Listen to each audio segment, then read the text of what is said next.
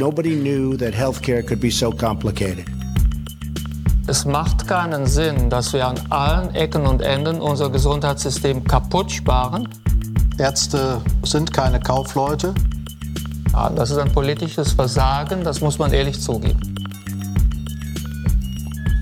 Salut und herzlich willkommen zu Gesundheit macht Politik Episode 36 mit unserem Lieblingssonntags-Hobby hier vereint wieder Pascal Nolderik. Moin Pascal. Moin moin. Und weiter oder immer mehr aus der privaten Pflegestation, aber heute aus der als Aufzeichnung aus dem Kellerloch ähm, Philipp Schunke. Hoi.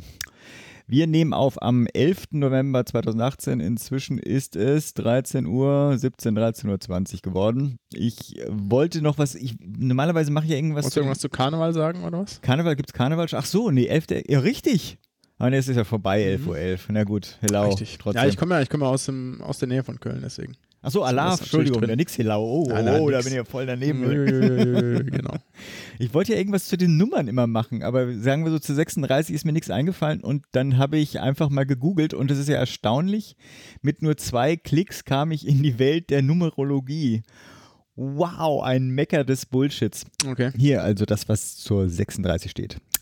Die durch die Energie der Sechs bedingte visionäre Weitsicht in Verbindung mit der Tiefe und dem Charisma der Neun und der intuitiven Feinfühligkeit der Drei verleiht dieser 36 die außergewöhnliche Fähigkeit, verborgene und innere Weisheiten zu erfassen. Also die beste Voraussetzung für unsere Episode. Äh, achso, für die neuen, äh, die ist natürlich die Quersumme aus 3 und 6. Man kann ja eine ganze Menge daraus basteln. Und ich glaube, Pascal, du bist hier, weil du ja für die visionäre Weitsicht zuständig bist, bist du eindeutig mit der Energie der 6 ausgestattet. Also, was gibt's Neues bei dir? Also, ich habe ähm, gar nicht so, so, so viel zu berichten. Also primär ist irgendwie viel Arbeit und viel Privates, das jetzt aber hier irgendwie keinen Platz finden soll. Aber ich kann sagst du jedes Mal, machst du das. Ja. Irgendwann, Spannungsbogen. irgendwann, Irgendwann kommt der Super-GAU. genau. Aber ich habe mit einigen Kolleginnen und Kollegen einen Artikel im Deutschen Ärzteblatt veröffentlicht, genau genommen einen Aufruf. Das hat auch nur, lass mich jetzt überlegen, sechs Monate gedauert oder fünf, bis der publiziert wurde. Meine Fresse, ey, das war echt anstrengend. Achso, tatsächlich einreichen, bis es publiziert. Also das Ding war Ja, fertig. genau. Oh, wow. Ja, ja, genau. Also ich weiß nicht mehr, ob wir im Juni fertig waren oder so, aber es hat sehr lange gedauert, ja. Ja, weil es da Diskussionen über das Format gab und ob man es überhaupt publiziert und wie man es publiziert, etc. etc. Mhm, mhm. So, jetzt ist es aber publiziert. Äh, Fünf Monate oder sechs Monate nach Veranstaltung. Und zwar hat die Bundesärztekammer dieses Jahr zum zweiten Mal im Vorfeld des Deutschen Ärztetages einen Vormittag quasi für junge Ärztinnen und Ärzte organisiert, wo man dann in Diskussionsforum sich austauschen konnte. Genau, das ist der Dialog mit jungen Ärzten und Ärzten, glaube ich. Und da haben wir uns danach dann, weil es da viel um Weiterbildungsbedingungen ging, danach dann zusammengeschlossen, so einige, die sich aus dem Studium vom Engagement aus verschiedenen Generationen kannten und haben ähm, dann auch mit entsprechenden Fraktionen das Ganze kommentiert, gesagt, dass wir nicht die Generation Spaß sind, dass das schon ernst ist mit dem Arztberuf, dass wir auch hochmotiviert sind, aber nicht gewillt sind, sozusagen ähm, unsere Arbeitskraft in den Dienst der Patienten zu stellen auf Kosten unserer Gesundheit oder auf Mhm. Kosten unserer Familien Mhm. und ähm, zitieren da auch das neu gefasste ärztliche Gelöbnis, wo ja sozusagen extra auch ein Fokus auf, auf Self-Care drin ist. Wir sagen, wie wichtig uns Vereinbarkeit von Beruf und Familie ist für unsere Gesundheit. Ähm, wie, wie wir uns quasi Arbeits- und äh, Bedingungen, Weiterbildungsbedingungen vorstellen, wie es mit der Digitalisierung aus unserer Sicht weitergehen soll, etc. Ja? Und dass wir, dass wir uns gerne quasi an dieser Debatte beteiligen und uns diese Punkte aber durchaus ernst sind. Und das hat die, das Deutsche Ärzteblatt jetzt flankiert durch andere Artikel, die einmal so ein bisschen Fokus darauf legen, wie kompliziert das ist und dann Mhm. auch einen Fokus beispielsweise darauf legen, wie Engagement denn aussehen kann für junge Ärztinnen und Ärzte. Das werden wir verlinken. Das ist im Ärzteblatt 45, glaube ich, drin. Das just diese Woche in meinem Briefkasten geflattert ist, ich aber noch nicht gelesen habe. Ja, du weißt ja auch, was drin steht. Aber Super, bin gespannt. Also ich habe den Link ja schon gesehen, ich hatte das auch von der Jana ja verlinkt bekommen, aber ganz ehrlich, Asche auf mein Haupt, ich habe es noch nicht gelesen. Bin nämlich ja mit anderen Sachen, wie du weißt, beschäftigt. Mein Vater ist ja inzwischen wieder aus dem Krankenhaus raus. Zum Glück auch das Durchgangssyndrom, ich, weil das kann ja auch Monate äh, bestehen bleiben. Ne? Also das ist zum Fachausdruck Glück. Äh, ist Delir. Ja, äh, zum Glück, aber achso, okay, pardon. Äh, das ist abgehakt. Äh, leider mit. Hier kann ich sowas ja sagen, deswegen. Ja, danke. Äh, der mit einer ernüchternden Zusatzdiagnose, aber ich habe ein anderes Thema, Kommunikation. Und zwar muss ich echt sagen, also es ist manchmal ja nüchtern, jetzt ist natürlich die chirurgische Station nicht unbedingt repräsentativ und vielleicht auch diese konkretes Haus, was auch immer äh, da auch das Problem sein mag. Und natürlich, ich weiß auch, es gibt Druck, Überlastung, Personalmangel etc. pp. Aber Mensch, Meier, Kommunikation können ja wirklich die wenigsten unserer Kolleginnen und ich meine damit sowohl deine als auch meine Profession. Äh, so banale Klassiker, weißt du, man hat, steht da im Flur, wartet die ganze Zeit schon auf einen Ansprechpartner. Da kommt eine Horde, Ärzte, Pflegekräfte, was auch immer. Meistens Horden sind ja immer dann eher bei euch. Die Pflegekräfte laufen meistens alleine irgendwie durch die Gegend verzweifelt. Und alle gucken also alle explizit versuchen sich so zu bewegen, dass kein Blickkontakt ist. Der Einzige, der immer der Depp ist, der das noch nicht gelernt hat, ist dann der PJler, der dann irgendwie entschuldigend guckt.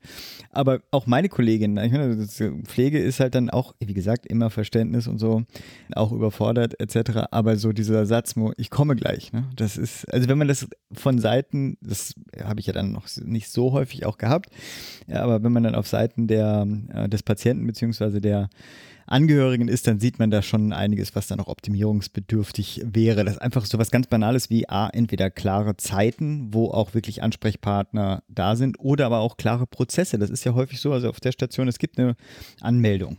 Aber da sitzt nie jemand. Einzige, wo man jemand erwischt, ist quasi im, im Pflegeraum, also unterwegs natürlich, sonst im Pflegeraum oder in der verschlossenen ähm, Ärztkammer. Ja. Das heißt, man muss eigentlich diese Grenzen, die diese Rückzugsorte ja eigentlich darstellen sollten, muss man durchbrechen, um überhaupt Kontakt aufzunehmen. Und wie gesagt, es wäre eine ganz banale Sache. Ich möchte kurz mit jemandem sprechen zu, hm, wie kann ich das denn machen? Äh, oder es gibt einfach klare Zeiten, wo dann auch mal ein, äh, Ansprechpartner oder wo man einfach stören kann, wo eine Open Door Policy ist, ne, wo man einfach sagt, okay, da von diesem Zeitfenster ist die Tür offen, können Sie mit allem Möglichen äh, vielleicht auch mal reinkommen. Ich verstehe die Über Überlastung etc., aber wie, zu großes Thema vielleicht, aber ich finde, das ähm, sollte vielleicht äh, auch mal ja, diskutiert werden, ob da nicht irgendwas verbessert werden kann. Aber wenn, wenn ich hier kurz einhaken darf, ich, ich kenne das ja tatsächlich auch durchaus äh, von mir und ich würde jetzt nicht, also ich probiere schon das durchaus besser zu machen, aber ich ertappe mich auch dabei, wie ich, wie Leute irgendwie da stehen und ich prinzipiell erstmal probiere, dran vorbeizulaufen. Wir haben zum Beispiel eigentlich feste Sprechzeiten, ne, mhm. von e, extra eingerichtet, ja, damit wir da möglichst Zeit haben für mhm. Angehörigengespräche. Und wenn das Leute einfach einen Scheiß interessiert, möglicherweise weil sie nicht können, das dann aber nicht absprechen im Sinne von, ich äh, lass mal anfragen, ob ich denn morgen eben halt weil, weiß ich nicht, Arbeit und ich kann nur vor meiner Arbeit kommen, möglicherweise um mhm. neun Gespräch haben kann, statt um 14 Uhr, dann, ähm, dann plötzlich da stehen, aber warten, dass man, dass man sprechen kann, das finde ich das auch ein bisschen schwierig, ne?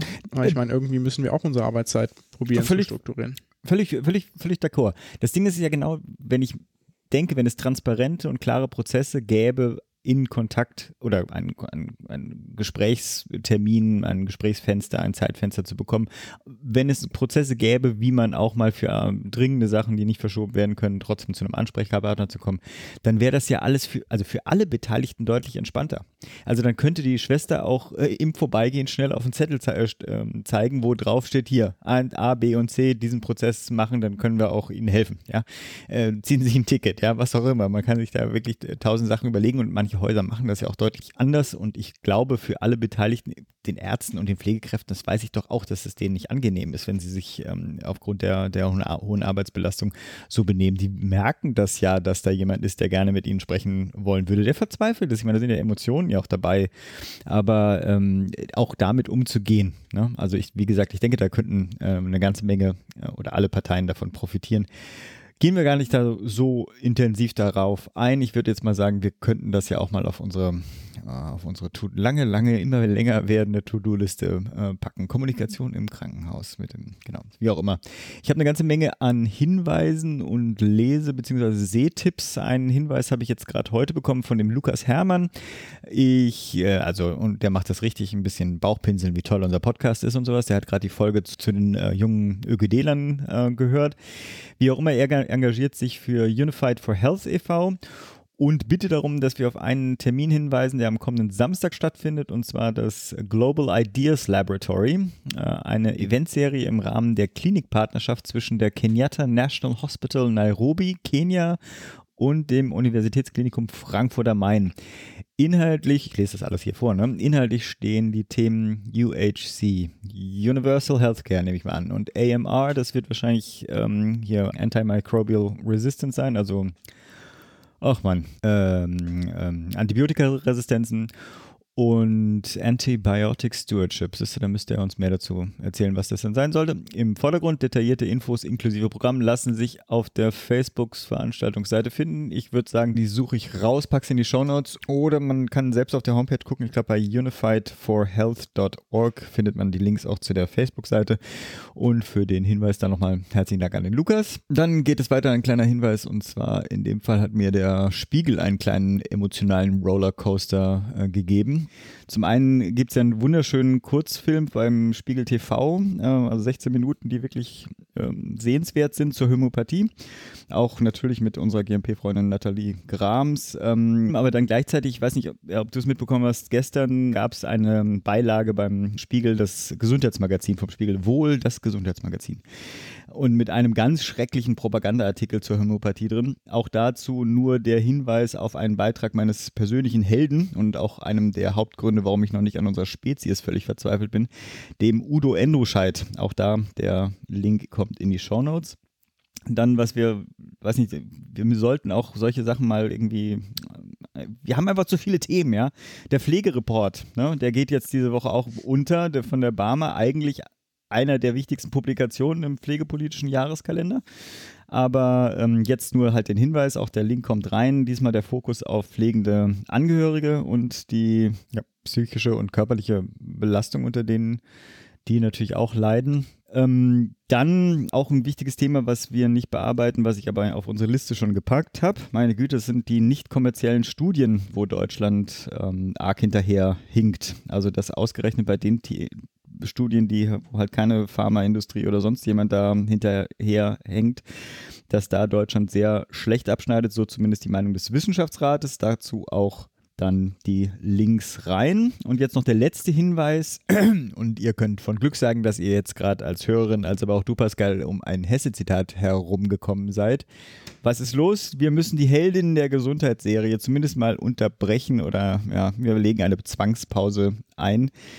Wieso, weshalb, warum? Dazu habe ich nachher ein Gespräch aufgezeichnet mit dem Dr. Weimeier und äh, vielleicht auch noch einen Hinweis da draußen, falls wir das mal weitermachen. Also alleine können wir das nicht wuppen, aber vielleicht ist ja da draußen doch ein Medizinhistoriker, der vielleicht ab und zu Lust hat, da äh, jemand vorzustellen. So, jetzt bin ich mit meinen Hinweisen durch. Kommen wir zu den News. Ja, ich habe ich hab auch, ich möchte eigentlich nur eins vorstellen. Mhm. ähm, also, wenn wir jetzt am 11.9., 11.9., sag ich schon, jetzt geht's gut los, am 11.11. .11. aufzeichnen, bedeutet das, dass der 9.11. knapp hinter uns liegt und wie die meisten von euch sicherlich äh, wissen und auf dem Schirm haben, ist das ein gewichtiges deutsches Datum in jeglicher Hinsicht nahezu. Es gibt ja irgendwie sehr, sehr viele Themen, die mit dem 9.11. verknüpft sind und leider auch mit der NS-Zeit über die Pogrome, die jüdischen Pogrome.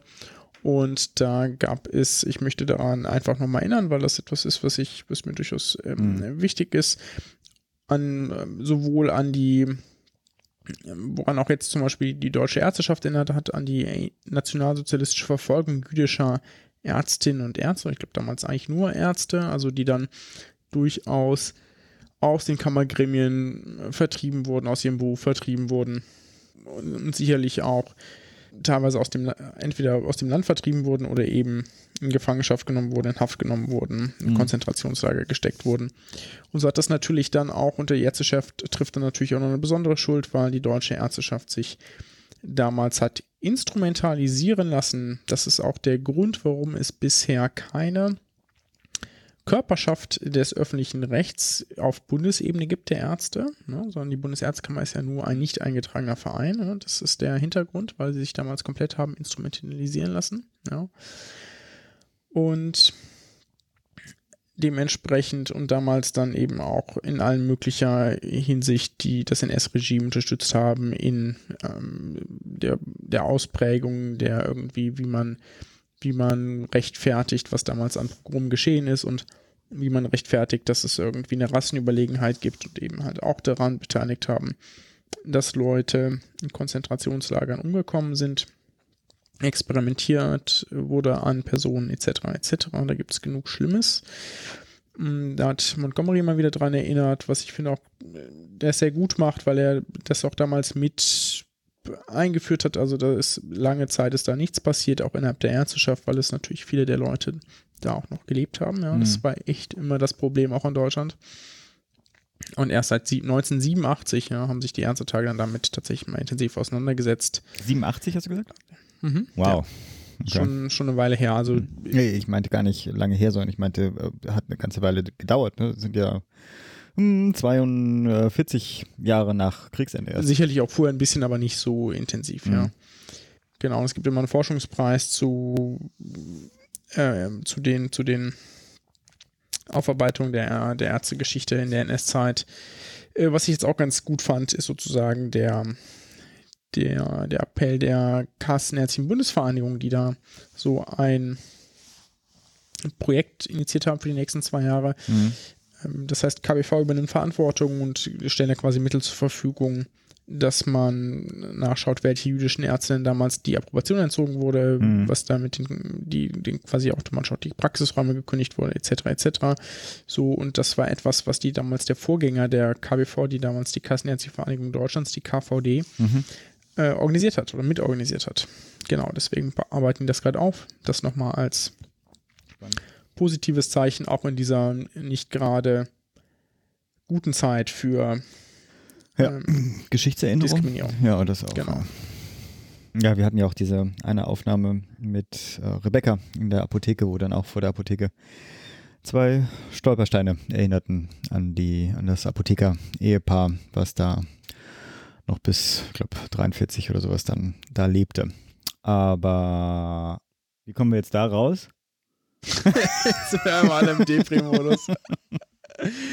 Ja, genau. ja, mach einfach mal das ich nächste. Ich mach einfach mal das nächste. Das Global Burden of Disease. Auch genauso wie, die, wie der Pflegereport. Aber in dem Fall könnten wir es sein, dass wir noch gar nicht da, da auf Sendung waren. Zumindest hatten wir, glaube ich, den, die äh, Global Burden of Disease Study noch nicht erwähnt. So grob die Studie zur, keine Ahnung, Burden of Disease Krankheitslast, weltweiten Krank Krankheitslast oder sowas. Auf jeden Fall äh, gibt es den seit den ähm, Anfang der 90er Jahre und ist äh, von dem, äh, von der Harvard University, der Weltgesundheitsorganisation und der Weltbank ins Leben gerufen worden. Äh, mittlerweile ist das auch ein Riesenunternehmen, äh, Riesenunterfangen, was da gemacht wird. Ich glaube, dreieinhalbtausend Wissenschaftler sind dabei aus, frag mich, über 100 Ländern. Äh, lange Rede auch da, relevantes Nachschlagewerk und, und jetzt ist, glaube ich, erscheint alle zwei Jahre und es könnte sein, dass wir es beim letzten Mal, äh, dass wir da noch gar nicht on air waren hier. Nun wurde auch mal analysiert, also nicht nur, welche Faktoren für Gesundheit, äh, die Gesundheit am meisten gefährden, also das ist sowieso immer, da ist auch nichts Überraschendes, finde ich jetzt drin, ne? also Blutdruck, Blutzuckerwerte, Übergewicht, Rauchen etc., sondern diesmal haben sie es erstmals auch ähm, auf die Versorgung mit medizinischem Personal äh, sind sie eingegangen. Und das für viele oder ja nicht, ja doch für viele vielleicht überraschende Ergebnis. Deutschland gehört neben Island und Kuba zu den Ländern mit dem meisten medizinischen Fachpersonal pro Einwohner. Also trotz der ganzen Diskussionen, die wir, kommt ja auch bei der nächsten News, dann irgendwie auch im Bereich zum Pflegenotstand und Arztmangel etc. haben, in den meisten, allermeisten anderen Ländern der Welt geht es, ist die Situation deutlich schlechter. Was allerdings, und das ist auch ein Zitat aus dem Spiegel, einen Rückschluss auf die Qualität der medizinischen Versorgung lasse, sich, lasse die Studie mit den Daten aus dem Jahr 2017 nicht zu, sagen die Autoren. Also es ist eher die Frage, ist die Allokation des Personals richtig, ist die Struktur, sind Fehlanreize da, sind, müssen wir uns über das gesamte Versorgungssystem Gedanken machen in Bezug auf Fachpersonal. Und wo wir gerade beim Fachpersonal sind, dann noch eine weitere News und zwar am 9.11., also am zurückliegenden Freitag, wurde dann auch endlich das Pflegepersonalstärkungsgesetz beschlossen und über die begrüßungswerten äh, Elemente des Gesetzes, also bessere Personalausstattung, bessere Arbeitsbedingungen etc. im klinischen Setting hatten wir auch schon gesprochen. Ich glaube, wir sind auch beim letzten Mal auch, oder hatte ich schon auch ein paar Befürchtungen genannt, die in der Branche zitiert werden, insbesondere auf, in Bezug auf die ähm, Konkurrenz zwischen den Sektoren, also auch vor allem der Abwerbung von Fachpersonal aus dem ambulanten Setting.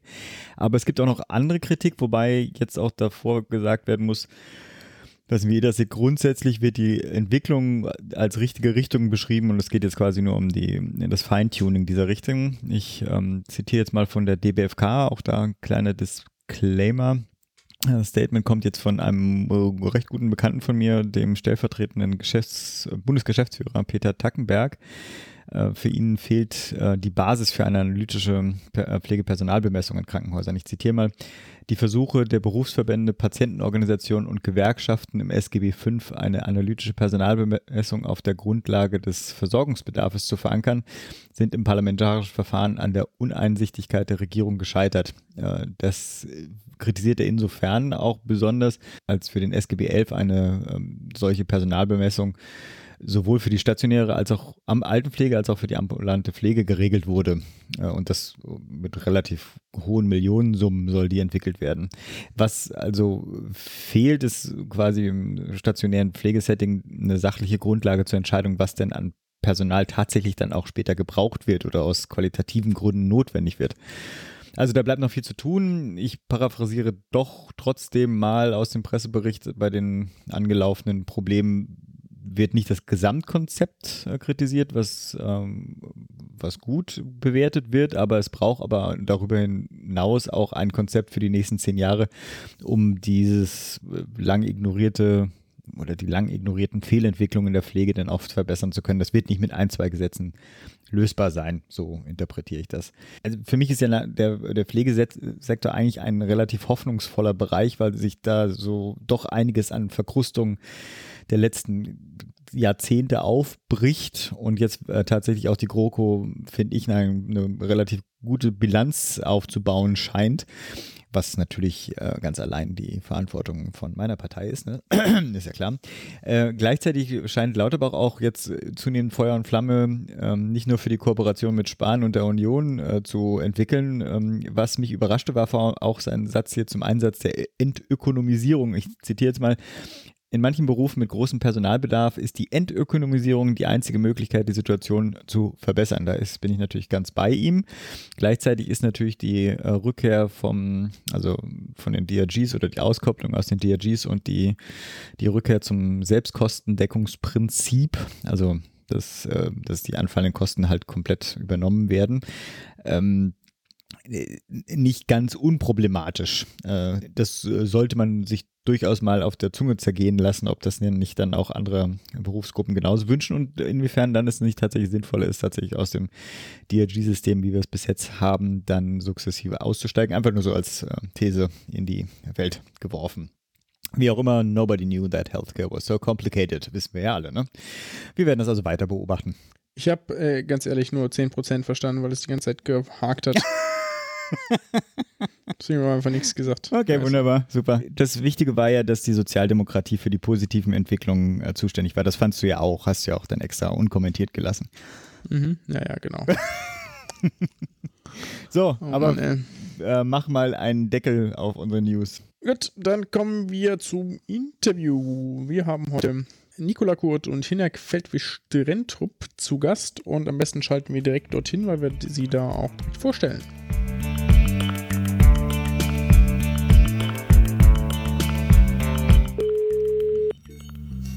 Moin Hinak, Philipp hier und auf der anderen Leitung der Pascal. Hallo. Bei, Hallo ihr beiden. Jetzt fehlt uns noch die Nikola.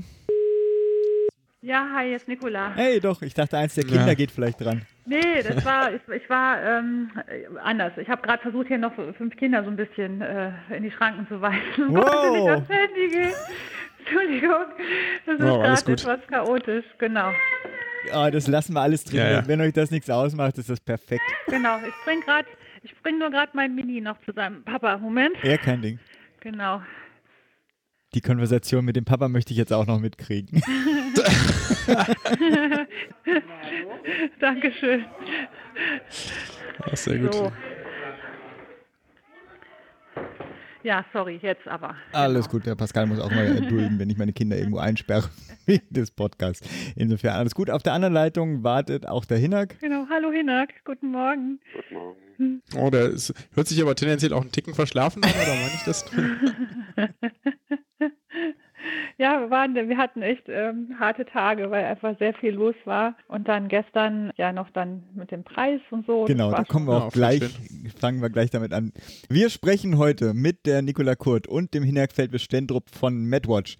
Erstmal, bevor wir mit irgendwas anfangen, natürlich die Gratulation, weil just gestern, am 10. November, besser hätten wir das gar nicht planen können, habt ihr ja, und jetzt müsst ihr mich allerdings korrigieren, heißt es, wird das Voca oder Vocer oder Voker. den Voca Netzwende Award gewonnen. Also erstmal Verfahren einblenden. Tü, tü, tü. Herzlichen Glückwunsch. Zu dem Award habe ich ein paar Sachen in die Shownotes gepackt. Kurz, es geht ja um den einen Medienpreis für nachhaltige Innovationen im Journalismus. So äh, vielleicht ein ganz kurzer Pitch, vielleicht erzählt ihr auch was dazu. Ihr habt Nehme ich mal an, gestern die Korken knallen lassen. Seid ihr jetzt, da hat glaube ich auch der, der Pascal darauf hingewiesen, seid ihr überhaupt nüchtern für dieses Gespräch?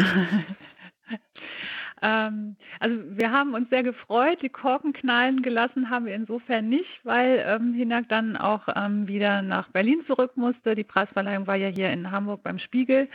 Das heißt, wir haben uns sehr gefreut und haben sehr, sehr viel tolle Gratulationen bekommen, auch von unseren Unterstützern. Und alleine das hat mich schon ziemlich befeuert und berauscht. Das war echt ein toller Tag gestern. Hm. Angestoßen haben wir noch Genau, angeschlossen haben wir. Genau. Sehr gut. Wie es sein muss.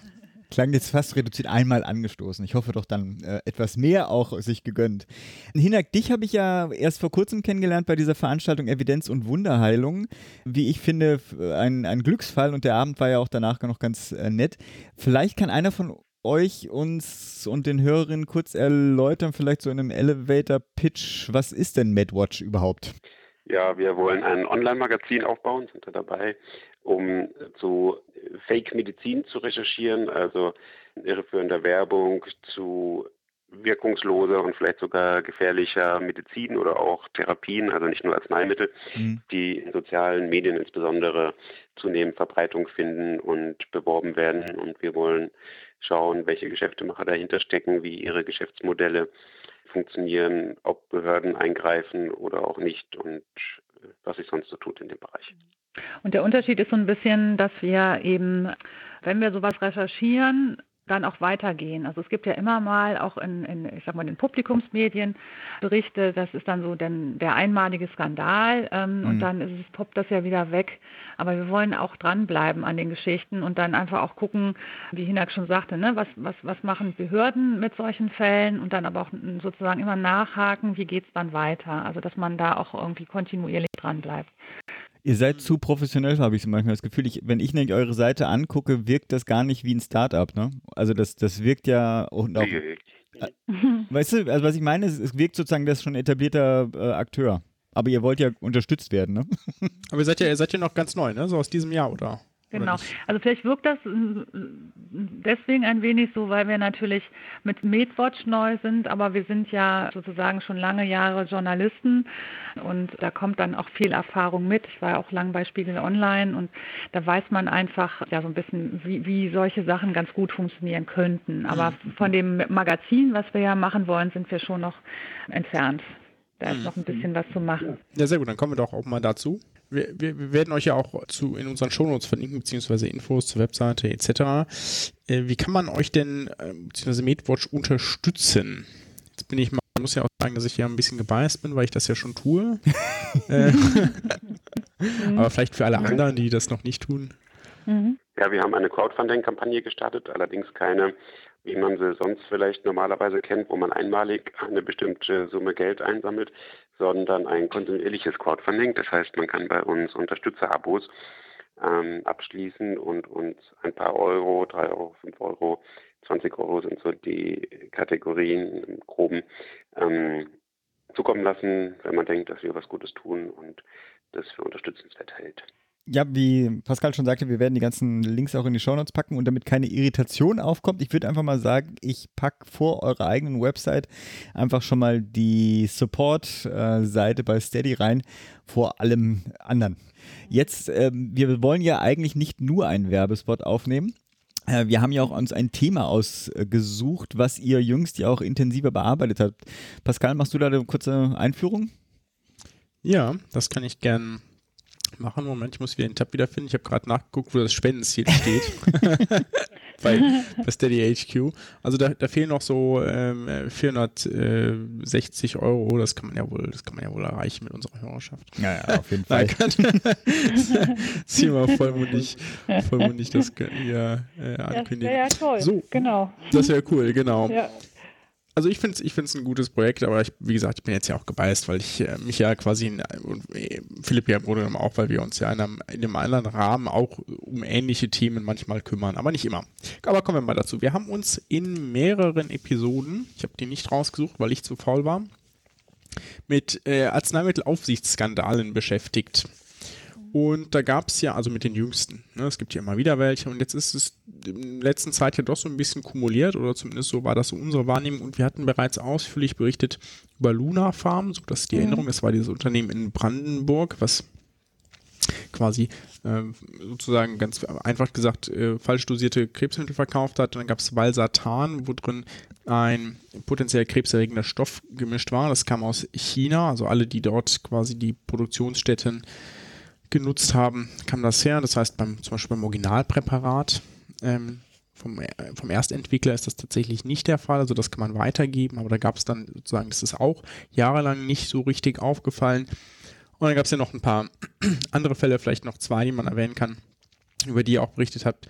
Einmal zu, zu MMS, das dürft ihr gleich erzählen, und den Fall des Bottropper Apothekers, das ist, glaube ich, auch ein äh, Wort, womit die meisten was anfangen können. Mögt ihr uns nochmal kurz zusammenfassen, was dabei los war? Beim MMS oder bei Bottrop? Oh, bei beidem vielleicht. Beidem. Okay. okay. Hinak muss Bottrop machen. Das hat er wirklich verfolgt, wie kein anderer. Ja, dann fangen wir doch einfach mit Bottrop an und gehen äh, danach zu MMS. Äh, Hinak? Mhm. Ja, kann ich machen. Also vor jetzt bald zwei Jahren wurde äh, in Bottrop ein Apotheker verhaftet, ähm, der dem vorgeworfen wurde und der für zwölf Jahre Gefängnis verurteilt wurde, Krebsmittel unterdosiert zu haben über Jahre. Ähm, von der Anklage waren nur fünf Jahre erfasst, weil äh, das eben der Zeitraum ist, der noch nicht verjährt ist, aber äh, es geht jedenfalls um tausende Patienten, die von dem Apotheker Krebsmittel bekommen haben und die jetzt mit der Unsicherheit leben müssen, äh, dass sie womöglich wirkungslose ähm, Medikamente erhalten haben. Im Nachhinein lässt sich das nicht mehr feststellen, wer konkret betroffen war, sondern es hat ein Whistleblower ausgerechnet, wie viel Wirkstoffmengen er eingekauft hat und wie viel Wirkstoff er jeweils in die Infusionsbeutel getan hat. Und da ist eben klar, dass äh, sehr viele Patienten geschädigt sein müssen. Man, man, man, man, man. Gleichzeitig, also das ist einerseits ein tragischer Fall, wo ein Apotheker eben extrem kriminell gehandelt hat, wie man sich eigentlich kaum vorstellen kann. Gleichzeitig hat aber der Richter bei der Urteilsverkündung von einem Behördenversagen gesprochen und zum Beispiel auch gesagt, dass die Verantwortung so verteilt worden sei zwischen den vielen Verwaltungsebenen, dass am Ende niemand so richtig verantwortlich war. Hm. Die Amtsapothekerin, die eigentlich für die Aufsicht zuständig war, war auch als Zeugin geladen und hat gesagt, dass äh, über Jahre eigentlich, also es ist nicht ganz klar wie viel, aber so zwei, drei Jahre, die Apotheke zum Beispiel gar nicht kontrolliert worden sei, weil da gab es eine Änderung in den äh, Kontrollanweisungen praktisch und danach ähm, bestand Unsicherheit, wie denn nun kontrolliert worden sei und da hat sie dann besser gar nicht kontrolliert. Weil sie sonst Würde vielleicht ich auch so machen, ja. spart, Also, spart einigen Stress. Sonst, sonst hätte sogar äh, das Labor geschlossen werden müssen, wohl nach Aussage der Amtsapothekerin, weil das aufgrund von baulichen Anforderungen nicht äh, den Regeln entsprach und äh, eben da einiges sich also verschärft wurde und ähm, es eigentlich nicht hätte weiter betreiben werden können, wenn man die neuen Regeln ähm, gesetzestreu ausgelegt hätte. Und ähm, das ist ein Fall, wie im Moment ganz viele, an denen wir dran sind, wo die Behörden schlafen oder äh, nicht alles im Sinne des Patentenschutzes tun, wie auch bei Luna Farm, wie man sich vorstellen würde. Ne? Also, mm. Es geht ja um sehr wichtige Mittel natürlich eben für Krebspatienten. Und eigentlich ist es ja kaum vorstellbar, ne, dass äh, Apotheken da, wie manche sagen, schlechter kontrolliert werden wie eine Pommesbude. So Gastrobetriebe müssen ja immer mal mit einer unangekündigten Kontrolle rechnen. Hm. Was bei den Apotheken aber bisher nicht so war. Ja, es äh, verschlägt einem dann doch immer wieder die Sprache. Bevor wir den Schritt dann machen, was da falsch gelaufen oder was man da vielleicht auch politisch machen kann, nochmal vielleicht noch zu dem MMS-Thema. Ähm, MMS ist äh, die Abkürzung für Mineral Miracle Supplement. Das ist äh, eine Chlordioxidmischung, die durch einen Wunderheiler ähm, ähm, propagiert wird, äh, dass sie gegen alles hilft, also Krebs, Alzheimer, Demenz, ähm, alles dabei. Und der Mann heißt Jim Humble, hat eine Seite, tritt auf einschlägigen Kongressen auf und ist halt so dann das ist so eine Argumentation, die man oft hört, so ne, die Sachen, die die Pharmaindustrie anbieten, sind alle schlecht und äh, ja. das MMS ist halt unterdrückt, ähm, kostet nichts und wirkt gegen alles und das wird halt propagiert schon seit vielen, vielen Jahren. Und es ist aber so, dass vor allen Dingen in so Facebook-Gruppen, wo ähm, Eltern autistischer Kinder sich committen, dass die da reingehen und dann eben das MMS anbieten. Es soll dann genutzt werden als Darmeinlauf, äh, zwei, dreimal am Tag und damit soll man dann den Autismuswurm, jetzt definieren Sie es ein bisschen anders, aber lange war es halt, dass man den Autismuswurm ähm, mit MMS aus dem Körper treiben kann. Und das Problem ist, dass das immer eine Landesbehörde bräuchte, die, wenn das auftritt, dass die dann aktiv wird, was halt in vielen Fällen nicht passiert, weil sie entweder dann diese Kongresse nicht kontrollieren oder eben nicht mitbekommen, dass dann ähm, zum Beispiel da MMS ähm, verkauft wird. Mhm. Und da müsste viel mehr passieren als bisher. Und wir haben zusammen mit dem Stern und mit dem Poletenmagazin äh, Kontraste jetzt Anfang des Jahres eine solche Geschichte recherchiert und sind auch bei einem äh, ganz normalen Arzt gewesen, der dann MMS auch verkauft hat, um MMS, ähm, Autismus bei einem Kind zu behandeln. Und da ermittelt jetzt ähm, im Moment die Staatsanwaltschaft. Der Hammer. Einfach nur ja, der Hammer. Vielleicht mhm. ganz kurz hier so als Triggerwarnung, ne? das mit diesen äh, rektalen Anläufen, das ist ja tatsächlich korrekt. Und dann gibt es tatsächlich auch Leute, die glauben, dass man, dass es Erfolg hat, weil sich dann durch dieses ätzende Zeug sich Darmschleimhaut ablöst, ja, und dann in langen Fetzen ausgeschieden wird. Äh, deswegen jetzt die Triggerwarnung, ja, das finden jetzt vielleicht nicht so alle appetitlich, aber das ist sozusagen das, was passiert. Halt, es werden halt dann auch so Fotos auf, äh, Facebook genau, ähm, genau. gepostet, genau. wo die Leute dann schreiben, hey ho, guckt hier, der Darm, äh, der, der Wurm ist draußen. Und wenn Ärzte sich das angucken, sagen die eben, nee, das ist kein Wurm, das ist tatsächlich die Darmschleimhaut, ja. Genau. Na gut, genug ja. zu diesem äh, wunderbar leckeren Thema. Wollen wir weitermachen? Zu welchem Mist die menschliche Kreativität benutzt werden kann in der Quacksalberei ist ja nicht zu fassen. Katastrophe. Ja, sorry, ich komme äh, zum nächsten Thema. Äh, du hattest ja auch so ein bisschen schon angesprochen, wir haben ja Föderalismus und Länderbehörden, aber die Frage, die ich mir immer so stelle, ist, wäre das nicht auch mal eine Chance für das äh, BMG aktiv zu werden bei so einer, also zumal es ja wirklich ein, also Punkt, wäre das eine Chance? Ja, das ist eben so eine Föderalismusfrage. Ähm, also ein anderes Thema, was jetzt gerade am Freitag in einem SZ-Artikel wieder thematisiert wurde, äh, sind Frischzellentherapien. Das ist auch was absolut Schreckliches, nämlich ein Zellbrei aus Lammföten. So, man, man kann sich kaum vorstellen, der in Deutschland ähm, Patienten injiziert wird ähm, mit dem Versprechen, dass sie jung bleiben und dass, dass alle möglichen Krankheiten geheilt werden und so. Und ähm, an, an, diesem Beispiel lässt sich ganz gut klar machen, äh, was schiefläuft in der Arzneimittelaufsicht. Nämlich ist es so, dass, also ich glaube, es war im Jahr 1997, der damalige Gesundheitsminister Seehofer äh, ein Verbot erlassen hat. Und daraufhin hat äh, ist ein Arzt zum Bundesverfassungsgericht gegangen und das Bundesverfassungsgericht hat das Verbot gekippt, weil damals nicht der Bund für das Arzneimittelrecht zuständig war, sondern die Länder. Und das wurde in einer Verfassungsänderung 2006 äh, geändert. Seitdem ist der Bund zuständig und jetzt äh, hat der Bund die Aufgabe, das Arzneimittelrecht zu gestalten, also noch stärker als vorher zumindest. Und jetzt weitere zwölf Jahre später, das ist jetzt gerade, ähm, ist so ein Entwurf für ein Gesetz, was dieses Verbot bewirken würde in, in Vorbereitung. So. Dann ist es eben so, also jetzt ist der Bund für, die, für das Arzneimittelrecht zuständig, aber die Behörden, die kontrollieren, die das Recht umsetzen, sind auf Landesebene. Und der Bund hat bisher äh, fast keine Möglichkeiten, also auch das Bundesinstitut für Arzneimittel einzugreifen, wenn äh, Gefahr für Patienten besteht. Das hat der Präsident des Bundesinstituts für Arzneimittel schon vor drei Jahren gegenüber Kontraste kritisiert und gesagt, er wünscht sich die Möglichkeit, Patienten zu schützen, praktisch, ne, wenn, wenn Gefahr besteht. Aber diese Eingreifmöglichkeiten liegt bei den Ländern. Aber dann ist es da so, dass die oft schlecht aufgestellt sind, dass die wenig Personal haben, wenig Geld. Ähm, in manchen Bundesländern wie in Brandenburg äh, war es wohl katastrophal, ähm, äh, dass da fast niemand arbeiten wollte in der Behörde. Die wollen jetzt die Behörde nach Potsdam umziehen, weil Potsdam ein bisschen attraktiver ist als das Örtchen, wo die Behörde bisher ist. Und also auf, auf Landesebene muss eigentlich die, die Kontrolle äh, passieren und die, die Ausführung eben dieses Arzneimittelgesetzes, ähm, was aber oft leider nicht klappt.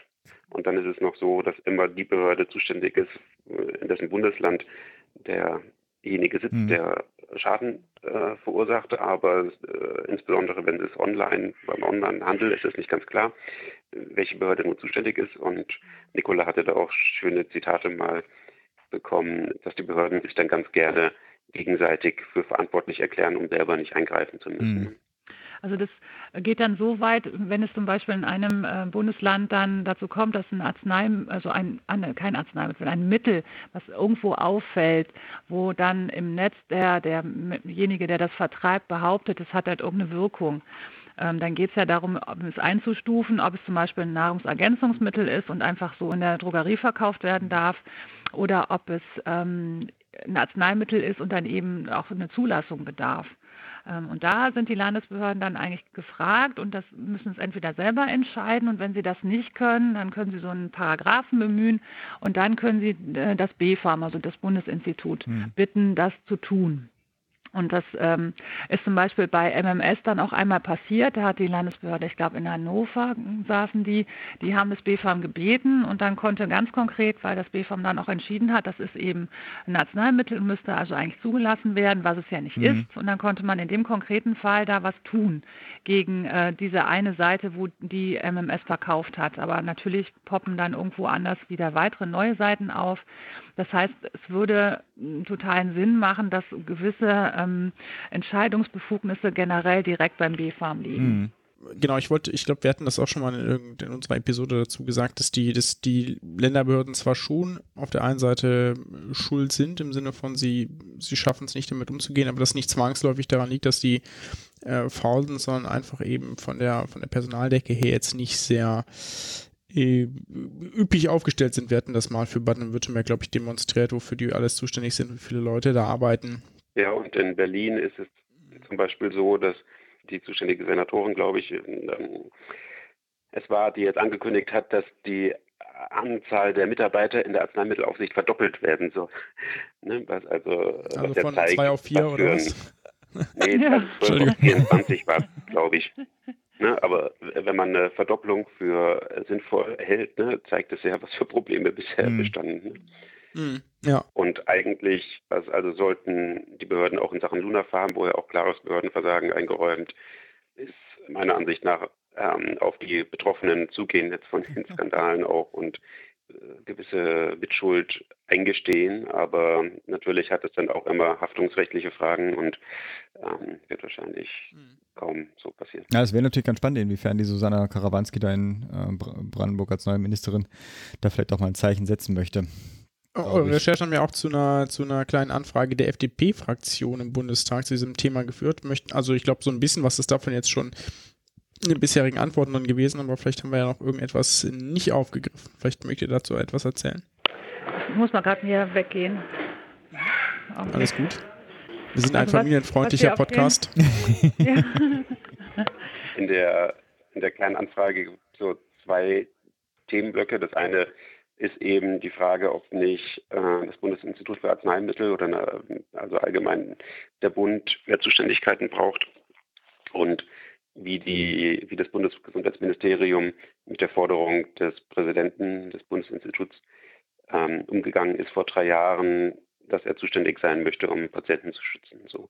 Und der andere Aspekt ist, dass ähm, die Kontrolle zwar Aufgabe der Landesbehörden ist, ähm, aber der Bund schon sicherstellen muss, und im Grundgesetz gibt es dann einen Artikel zu, dass die Länder ihre Aufgabe ordentlich machen. Und ähm, wenn der Bund merkt, dass das Arzneimittelgesetz nicht so umgesetzt wird, wie es eigentlich nötig ist, kann er sogar Beauftragte in die Landesbehörden schicken, die dann schauen, was die Landesbehörden denn da machen. Und da war eben der zweite Themenblock die Frage, wie das Bundesgesundheitsministerium ihre sozusagen Oberaufsicht in den letzten Jahren sichergestellt hat, beziehungsweise inwiefern zum Beispiel Beauftragte jetzt von den Landesbehörden, die für Bottrop zuständig waren und für Lunafarm geschickt hat oder da eben hm. sicherstellt, dass die Arzneimittelaufsicht ausreichend gewährleistet ist. Ist das ein äh, Teil eurer des ähm, MedWatch-Konzeptes? Also ich meine, ist es Zufall, dass die FDP sich da reingehängt hat? War da einfach äh,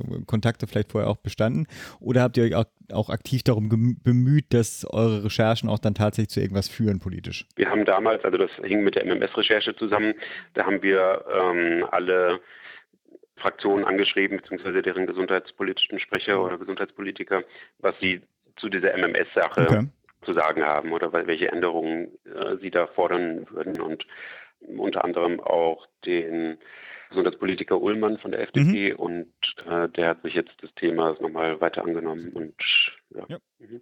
Also uns ist sehr wichtig, dass wir MedWatch als Journalisten betreiben mhm. und dass wir Journalisten sind, wir recherchieren und wollen informieren und aufklären und auch mal Ratgeberartikel zum Beispiel schreiben, aber wir sehen uns nicht mhm. selber als Leute, die eine Kampagne ja. fahren oder mhm. die bestimmte Ziele setzen mhm. wollen. In manchen, genau, ja, in manchen Recherchen äh, kommt es vielleicht dann so ein bisschen zusammen. Also wir haben auch viel gemacht über Iberogas. Das ist ja dieses Magenmittel, wo ähm, trotz zum Beispiel, dass es die Hinweise in der Schweiz schon gab, die in Deutschland eben noch fehlten, dass es in seltenen Fällen ähm, zu, zu schweren Leberschädigungen kommen soll und deswegen zum Beispiel Schwangere das auf keinen Fall nehmen sollen. Und ähm, das war dann auch was, was in dem Fall dann ähm, die Frau Schulz-Asche von den Grünen auch eh auf dem Zettel hatte. Und ähm, wenn man dann berichtet und dann ähm, die, die Politiker sowas lesen, greifen sie das dann natürlich dankbar auf, genau.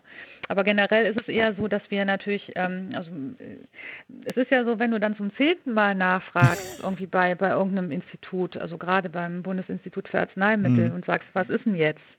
Ähm, warum macht ihr da nichts? Also das muss man auch ein bisschen mögen. Also, ne, äh, Genau, aber das machen Frau wir halt. Kurz, Sie genau. wieder. Ja, genau. Oh nein. Hm. genau. Ja. Cool. Jetzt haben wir ja viel darüber geredet, dass wir ein Aufsichtsproblem haben und noch ein bisschen wenig, wie man das vielleicht hinkriegt. Also hm. ähm, wir haben jetzt schon gesagt, ja, ja, da müsste halt das BFAM irgendwie mehr Aufsichtsböden haben, aber was ist, also wie kriegt man das denn hin? Ich meine, irgendw irgendwelchen Grund würde es ja dafür geben, dass es bisher noch nicht geklappt hat. Irgendwelche politischen Hürden liegen da ja offenbar im Weg.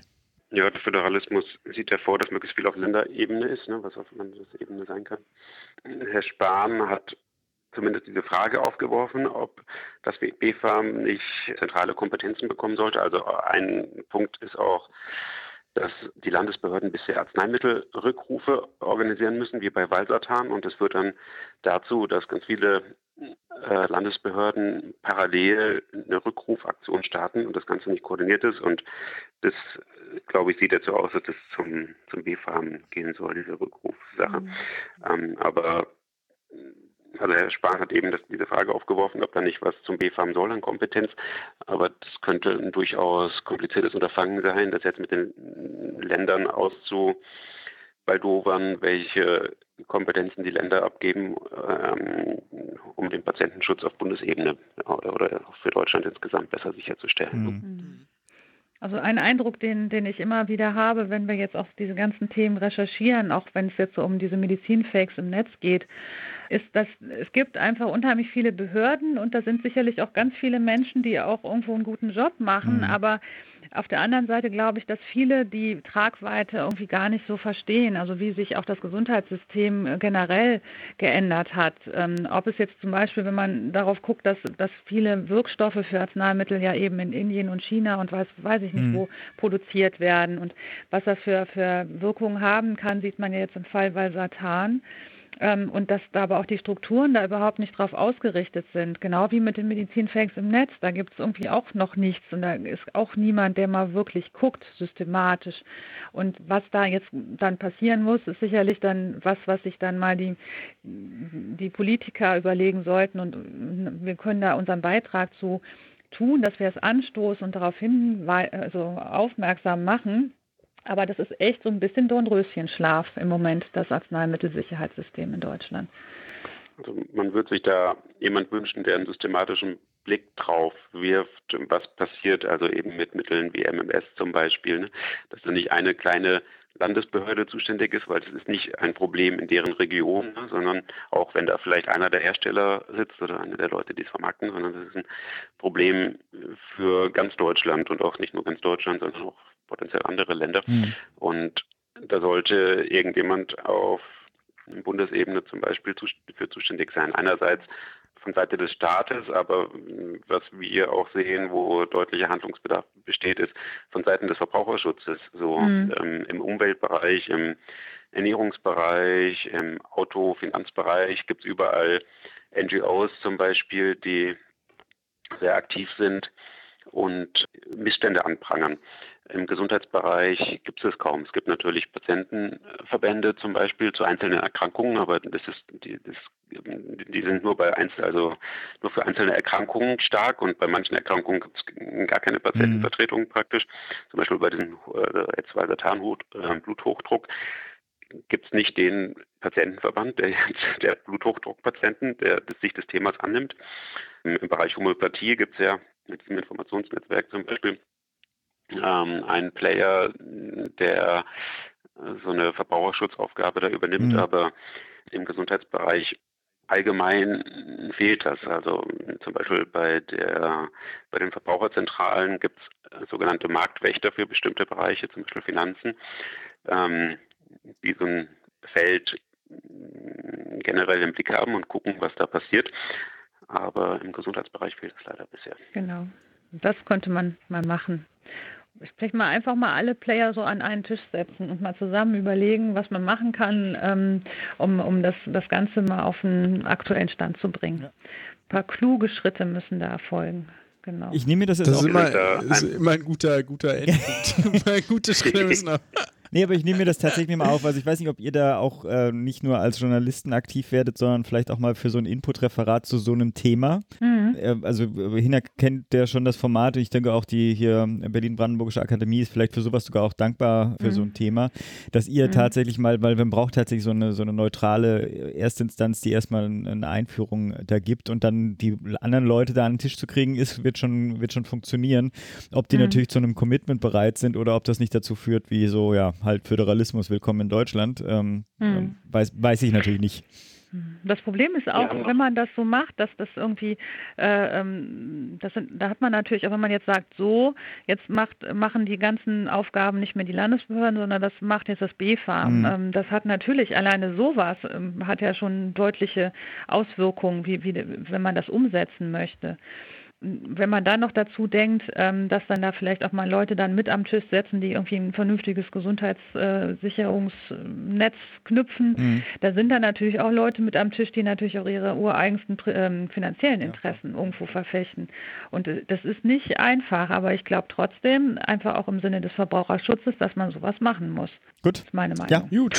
Voll dann, ähm, Ich würde sagen, beenden wir hier mit vollem Konsens die Runde. Danken ganz herzlich für eure Zeit, für das Interview und wünschen euch weiterhin viel Erfolg, dass ihr eure, eure Unterstützerzahlen noch nach oben schraubt, bis auf die gewünschte Summe oder benötigte Summe für die erfolgreiche Etablierung von MedWatch. Genau. Super, und ja. Vielen Dank. Glück auf. Mach's gut. Glück ja, auf. danke. Bis dann. Mach's Tschüss. gut. Tschüss. That was it. Ja, nicht ganz. Das Wir müssen war- noch einen Abschied machen. Oh, schade. Ja, das wollte ich Achso, ja okay, sorry, okay. Tschüss. Hm? Hast du mir einfach an den Fall reingequatscht. Shit. That was it. Das war doch ein super spannendes Gespräch und ausnahmsweise kann ich mich auch noch an alles erinnern, weil es vor gerade einer Dreiviertelstunde geendet hat. Nein, Quatsch, ich erinnere mich natürlich sonst auch immer an. alles. Nee, es war, war eigentlich ja wie erwartet. Wir wussten ja schon so ein bisschen, worum es gehen soll und ich habe mich auch gefreut. Ich hatte, die, hatte das eh auch so auf dem, Schirm, dass das ganz cool wäre, die mal vorzustellen und hatte das so überlegt, ob man sie einfach nur vorstellt, ohne dass wir sie interviewen und dann kam Philipp direkt mit der Idee um die Ecke, dass wir die beiden doch auch interviewen können und das war super und das haben wir jetzt auch direkt gemacht. Genau. Und nochmal der Hinweis auf die Spendenmöglichkeit. Ähm, da ist, sind auch in den letzten Minuten noch ist was passiert. Nat natürlich wegen unserer, äh, keine Ahnung, Noch nicht die, veröffentlichten die, Episode. die spüren schon, dass da was kommt. Naja, wie auch immer. Genau. Nein, Quatsch. Aber wir würden uns freuen, die beiden sicherlich auch. Das ist auf jeden Fall eine interessante Entwicklung und bestimmt auch ein spannendes Online-Magazin, Ja. wenn sich das etabliert. Wir drücken alle die Daumen. Ich würde sagen, wir gehen ganz schnell zu dem Kurzgespräch mit dem äh, Christian Weimeyer äh, und seinem Projekt zum Shared Decision Making im Krankenhaus. Da konnte er, durfte er nicht viel, aber so ein bisschen erzählen, wohin er denn da abgeworben wurde und weswegen er da auch kaum äh, Zeit mehr für andere Hobbys hat, so wie wir irgendwie sonntags da unsere Zeit ähm, Mhm. äh, investieren. Und auch da, ohne weitere Vorrede, würde ich mal sagen, ab zum Gespräch.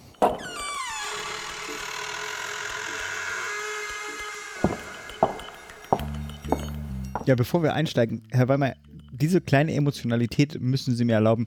Ich muss zugestehen, in den letzten Monaten habe ich mich an diese zweiwöchigen Gespräche zu den Helden der Gesundheit so richtig gewöhnt.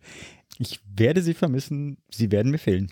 Das haben Sie aber nicht gesagt. Ja, ich werde es auch vermissen, denn es hat mir auch viel Spaß gemacht, äh, das alles nochmal, sich nochmal dran zu erinnern. Und ich fand ja und finde eben immer noch diese Pioniere ähm, schon wirklich bemerkenswerte Persönlichkeiten, an die man sich immer wieder gerne erinnert und an die man, mit denen man sich gerne beschäftigt. Auf jeden Fall. Aber vielleicht um unsere Hörerinnen erstmal abzuholen. Sie müssen uns verlassen, weil Sie den Ruf zum Neubeginne äh, zu einem spannenden, wenn ich also vor allem zeitaufwendigen, aber natürlich auch spannenden Projekt erreicht hat. Ich bin natürlich hochgespannt, was das denn ist und ob Sie uns das verraten können und dürfen, was das denn ist. Ja, das darf ich und tue ich auch sehr, sehr gerne. Äh, Also zum einen tut es mir auch sehr leid um die kleine Serie. Ich hoffe, dass wir das mal fortsetzen heute. Ich werden. werde nicht locker wir- lassen. Ich werde dran Ja, bleiben. super. Genau. Ja, es geht um Shared Decision Making. Früher war es ja so, man geht zum Arzt, der Arzt sagt, Sie haben das und das und wir machen das und das. Mhm. So. Das ist eigentlich nicht mehr Stand äh, der Erkenntnis. Heute heißt es, dass der Arzt den Patienten nicht nur informieren soll, das wäre ein informed decision making, Mhm. sondern er soll ihn mitentscheiden lassen. Deswegen shared im Sinne von geteilte Entscheidungsfindung. Und dazu gibt es äh, schon ganz viele Papiere und Forderungen und ähm, Kriterien, was man da machen soll und wie man das machen soll. Die Umsetzung ist natürlich dann äh, oft etwas anderes. Das weiß jeder, der beim Arzt schon mal war Mhm. oder auch in der Klinik schon mal war. Und darum geht es. Es soll an einer Klinik in Deutschland, dem Uniklinikum Kiel, Mhm. komplett Shared Decision Making eingeführt werden. Okay. Ja, das ist ein, ein großes, ähm, sehr innovatives Projekt, das, was mir daran so gut gefällt, wirklich mal Nägel mit Köpfen macht und sagt, so, jetzt lass uns mal gucken, wie wir das in den Versorgungsalltag integrieren können. Mhm. Äh, Das ist ja vom Innovationsfonds äh, finanziert. Eines der Projekte, wir, wir sprechen nämlich häufiger ja mal im, im Podcast darüber. Das ist jetzt mal ein ganz konkretes Projekt daraus. Und also ich äh, verstehe das jetzt so, das ist jetzt also keine theoretische Arbeit und sozusagen an einer Station wird das probiert, sondern tatsächlich eine Klinik hat sich bereit erklärt zu sagen, wir machen, versuchen dieses Konzept durchzuziehen. So ist es. Es ist nicht auf eine eine Abteilung mhm. oder eine Klinik ähm, beschränkt, sondern es geht tatsächlich um die ganze Klinik. Ähm, die Mitarbeiter von Take Part, das ist eine der Agenturen, die daran beteiligt, also maßgeblich beteiligt, die das, die das mit mitträgt äh, und auch ins Leben gerufen hat, dieses Projekt. Da gehen dann Leute von Take Part in die Klinik, sprechen mit den Klinikern dort und ermitteln erst einmal, welche Themen denn wichtig wären für die Patienten und mhm. auch für die Klinik, dass es da unterstützendes Material zum Beispiel gibt. Mhm ähm, das eine bessere Kommunikation zwischen Arzt und Patienten befördern kann. Das ist ja auch ein kultureller Wandel, ne? wenn ich das mir so vorstelle. Also ich habe jetzt gerade genau. viel Klinikkontakt in, dem, in den letzten Wochen. Insofern kann ich mir das äh, schon ganz gut vorstellen, dass das ähm, nicht ganz einfach sein wird. Also ver zu vermitteln, glaube ich schon. Also ich glaube, die Vorteile für die Ärzte als auch für die Patienten kann man, glaube ich, relativ schnell vermitteln. Aber äh, das tatsächlich in ein verändertes Handeln zu überführen, da liegt natürlich eine ganze Menge Arbeit drin. Äh, wie steht es um das äh, Projekt? Sind Sie quasi schon in der Klinik? Das Projekt läuft schon seit einem Jahr, mhm. knapp einem Jahr. Ich bin jetzt erst dazu gestoßen, um das Team bei der Textarbeit zu unterstützen. Okay. Sie bringen ja bestimmt ganz, also Sie sagen Textarbeit, aber Sie bringen ja wirklich schon eine ganze Menge Erfahrung mit, die, also die ich jetzt von meiner Perspektive aus als sehr relevant ansehen würde. Also nicht nur äh, natürlich auch die, das Wissen um die Irrationalitäten und Emotionalitäten von gewissen ähm, Entscheidungen, aber zum anderen ja auch sitzen, sind sie ja mit der evidenzbasierten Medizin ganz eng verbandelt. Ähm, da ist, da können sie ja bestimmt eine ganze Menge reinbringen, wie, wie gute Information auszusehen hat. So ist es. Und da ich auch an Empfehlungen mitgearbeitet habe, wie diese Patienteninformation sein sollte, dass sie Qualitätskriterien erfüllt. Bei der guten Praxis Gesundheitsinformation zum Beispiel habe mhm. ich mitgearbeitet. Weiß ich auch ganz gut, wie man einerseits das so formulieren muss, dass Patienten das verstehen. Mhm. Das ist der journalistische Part. Aber andererseits auch weiß, welche Befindlich und Empfindlichkeiten es in der EBM Szene gibt, mhm. dass etwas so formuliert ist, dass es den Kriterien der guten Information entspricht. Mhm.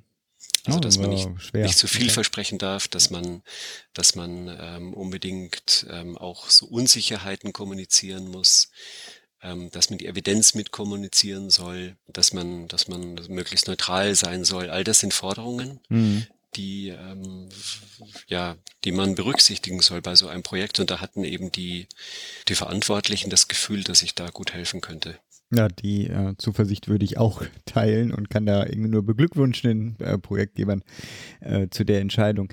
Ähm, spielt denn dann in dem Kontext auch äh, Esoterik, Wundermedizin auch eine Rolle? Also eine Aufklärung darüber, wie mit diesen Wünschen von Patienten umgegangen werden soll? Ja, auf jeden Fall. Das ähm, sind aber dann wieder andere Bereiche. In dem Fall geht es ja ganz konkret um konkrete Krankheiten, die an dieser Klinik behandelt werden. Also ein, ein schweres Krankheitsbild, für das es dann mehrere Behandlungsoptionen gibt. Mhm. Und da ist es eben wichtig, den Patienten mit ins Boot zu holen, ähm, damit er entscheidet, damit er seine Präferenzen einbringen kann, ähm, damit hinterher der Arzt sich aus allen Wolken fällt, wenn der Patient sagt, äh, also, wenn ich das gewusst hätte, was das für eine mhm. Tortur wird, äh, da hätte mhm. ich es lieber nicht gemacht, ehrlich gesagt. Äh, das muss verhindert, verhindert werden. Und deswegen ähm, ist es wichtig, dass die Patienten ja einfach mit ins Boot genommen werden, weil es geht ja um sie. Es geht ja und sie müssen nachher die Vor- und Nach, also dürfen die Vorteile genießen und müssen aber auch mit den Nachteilen so einer Behandlung leben. Ja, und das ist der Sinn des Ganzen. Die Gratwanderung, um vielleicht das nochmal mhm. kurz aufzugreifen, diesen Begriff, der besteht eher darin, dass man einerseits komplexe Inhalte vermitteln muss, eben diese, diese Unsicherheit zu kommunizieren, ist äh, methodisch einfach anspruchsvoll mhm. und andererseits ähm, verständlich bleiben muss. Ja. Und insofern, man kann eigentlich beiden Ansprüchen gar nicht wirklich gerecht werden. Man muss einen Kompromiss finden. Und das ist genau die Gratwanderung. Wow. Diese ganzen schönen Dinge, die der Journalist zur Verfügung hat, sowas wie ein schönes Fallbeispiel, mhm. ähm, äh, Zitate, die das Ganze griffig und, und gut zu lesen machen, die haben in der Patienteninformation eigentlich wenig zu suchen. Mhm. Vielleicht aber, vielleicht auch, also ja, also oder kann man das nicht tatsächlich sozusagen an plastischen, an Beispielen ähm, auch für den Patienten näher bringen? Also ja, kommen genau, jetzt ins Detail, aber Das ist so ein alter Streit, also inwiefern Narrative, so heißt Mhm. das da, ähm, Einzelschicksale, Einzelgeschichten ähm, da hilfreich sind. Ja, sie machen es anschaulich, aber sie haben, was die Evidenz angeht, Mhm. null Aussagekraft und Ja, sind dann wahr. eher irreführend. Ja, ja. Also wenn ein, ein Patient sagt, äh, ich habe das machen lassen und mir ging super, ja, was heißt das? Äh, Das hat, ob das an Ja, der. Behandlung liegt, dass es ihm nachher super ging, das ist ein Evidenzproblem. Und dass es ihm so gut ging, heißt ja nicht, dass es jemandem anderen auch so gut gehen muss. Und das, deswegen äh, ist das ähm, heikel, das muss man entsprechend einbetten Mhm. dann kann man das vielleicht, kann man das schon machen, aber ähm, und das, das genau diese diese ähm, Befindlichkeiten und diese Qualitätsansprüche sicherzustellen, dass ähm, darüber, das soll ich drauf gucken. Ich habe ja, mir gingen ja sofort so ganz praktische Probleme dann auch noch äh, durch den Kopf. Äh, das, also jetzt ökonomische quasi schon, dazu wollen sie wahrscheinlich, oder können sie wahrscheinlich gar nicht sagen. Ich finde, also die, ich höre schon die Ärzte, die mir sagen, die Zeit haben wir gar nicht, um solche Gespräche zu führen. Ähm, jetzt, aber ich weiß nicht, müssen sie nicht drauf Ist ein eingehen. großes, doch, Hm. doch, ist ein großes Problem, aber genau dafür gibt's ja auch die Materialien, Hm. dass die Ärzte sagen können, das ist ja schon gut vor, äh, gut aufbereitet, gucken es sich's an oder wir Mhm. gehen es gemeinsam durch. Dass die Patienten schon gut vorinformiert in so ein Gespräch gehen, ist ja auch schon viel wert. Mhm. Und äh, dafür werden diese Materialien, die dann nachher im Internet stehen werden und die speziell für Patienten freigeschaltet werden, da wird das dann eben auch schon mal alles genau so mit Vor- und Nachteilen und was kommt auf einen zu, entsprechend aufbereitet. Spannend. Ähm, äh, kurz nochmal zum Gesamtprojekt, weil wir jetzt auch zum Abschluss äh, finden müssen. Kann man schon irgendwelche Erfahrungen äh, berichten? Also ich, ich kann mir das vorstellen, dass da auch Widerstände sind. Ne? Also ich meine, man ist ja, man hat sich ja gerade als etablierter Arzt, bei jungen Ärzten würde ich jetzt mal spekulieren, dass da eine Offenheit existiert. Ich glaube, an der Stelle sollte ich jetzt Stopp sagen. War mir so klar, dass ich diesen Punkt erreichen werde. Denn da gibt es natürlich gerade Herr Rütter, der ähm, das bei TechPart maßgeblich oder der das, das sein, sein Projekt im Grunde, Mhm. der kann da ganz viel dazu sagen. Ich bin ja erst ganz neu dabei. Okay. Aber es ist ein tolles Projekt und es ist, es ist wirklich, wirklich innovativ und ich bin sehr froh, dass ich da dabei sein darf. Und ich denke, wir werden auch da dranbleiben. Also den, den Verweis darauf, dass wir vielleicht den Herrn Rütters da nochmal reinholen. Äh, ich glaube, das werden wir auch dann auch äh, gleich mal annehmen. Darf ich noch, darf Ja, ich noch sicher, was zu, sicher. zu Ihrem Format Ja. sagen? Ich war, komme gerade vom Forum Wissenschaftskommunikation. Da treffen sich einmal im Jahr Wissenschaftskommunikatoren, also vor allem Pressesprecher von Forschungseinrichtungen. Und da wurde als ganz heißer Scheiß der Podcast gehandelt, ähm, der einen, einen ganz großen Aufschwung erlebt, ähm, weil eben viele Leute gerne hören und auch gerne Sachinhalte über den Podcast hören. Äh, Das wurde vor allem da unter dem Aspekt, dass es eine dezentrale Information ist, sehr, sehr heiß gehandelt. In diesem Sinne, viel Erfolg weiterhin. Dankeschön, Dankeschön. Und ich hatte ja schon vorgewarnt, ich werde nicht locker lassen und wir werden bestimmt diese unsere kleine Serie irgendwann mal wieder aufgreifen, wenn wieder ein bisschen Luft zum Atmen bei uns allen ist. Ich freue mich darauf. Ich auch. Herzlichen Dank, Herr Weimar, und noch ein schönes Wochenende. Sehr gerne. Bis dann. Tschüss. Ja, das äh, war das Gespräch mit dem Weimar. Ich werde ihn vermissen, ganz ehrlich. Jetzt müssen wir noch irgendwie was halbwegs Sinnvolles zum Abschied machen. Mach du doch mal den Abschied. Och nö. Das können wir auch. Irgendwann schneide ich dir das rein. Das rein, genau, ja, das war schon klar. Dieses, och nö. So, wir sind äh, nicht mehr gut in der Zeit, wenn wir irgendwo uns mal in die Stunde halten wollen. Ich würde mal sagen, wir lassen jetzt auch weitere Kommentare. Ich wünsche euch allen einen weiterhin spannenden gesundheitspolitischen Herbst. Und damit beenden wir diese. Ah, warte mal, ja, die Numerologie könnte ich wieder einbringen. Und zwar, was ich vorher nicht erwähnt habe, weil ich gedacht habe, das macht ein schlechtes Omen auf unsere Episode. Wir haben eine satanische Episode. Und zwar alle die Summen aller Zahlen, der natürlichen Zahlen von 1 bis 36 bis zu unserer Episodennummer ergibt zusammen 666. Deswegen sind wir glücklich, dass diese Nummer beendet ist äh, und nicht mehr als Last bei uns hängt. Und ich würde sagen, Ich habe auch erstmal ganz ja. medizinisch äh, sartanisch verstanden, ja. Von Satan. ja, wer weiß, vielleicht brauchen wir alle noch einen Blutdruck. naja, der Produktklasse. Na gut, Gut, in diesem Unsinne, mach's gut, Pascal. Ciao ciao. und bleibt gesund, macht gesund.